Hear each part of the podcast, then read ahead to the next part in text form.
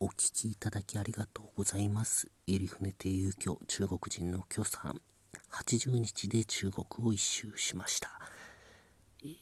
これは出発前の話ですね。資金繰りと言いますか。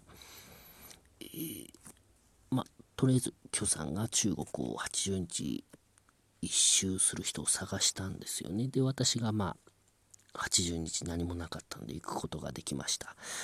実はもう一人アメリカ人も誘ってたんですよね。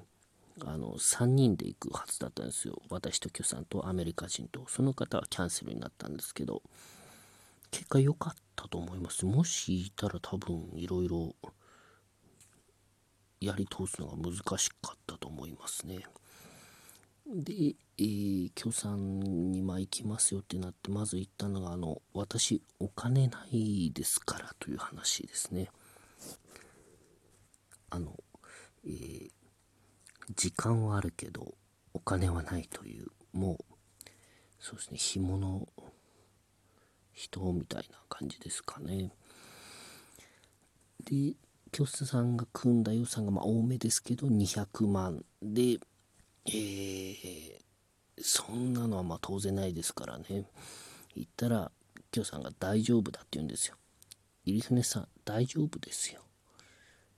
以前の旅、僕はスポンサーがつきましたから。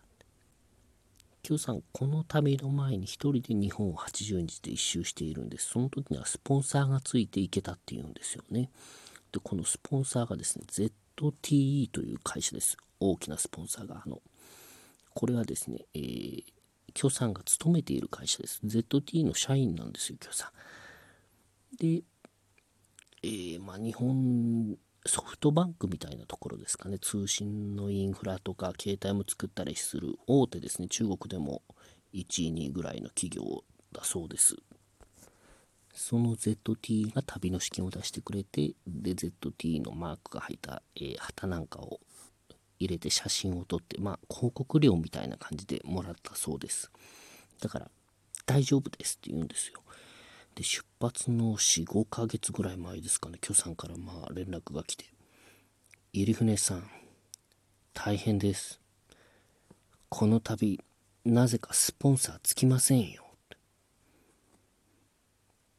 て聞いたらですね、許さん、あの、旅に入れ込みすぎて ZTE をやめたっていうんですよねなぜスポンサーつきませんか？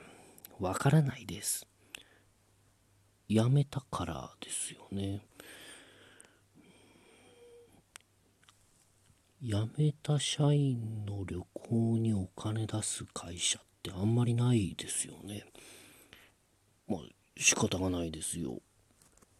で、えー、私が、まあ、やったのがですね、あの、募金ですね、あの、えー、寄付を募りました。あの、落語会のチラシの裏に、まあ、この旅をこういう感じでやりますっていうのを書いて、で、お客さんから、まあ、一口1000円ぐらいから、もっといただいた方もいるんですけど、寄付を募りました。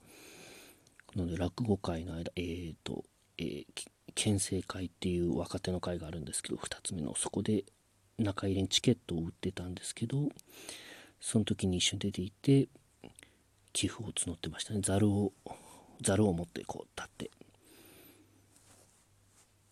本当にありがとうございました。あの時楽屋で旅泥棒って言われましたね。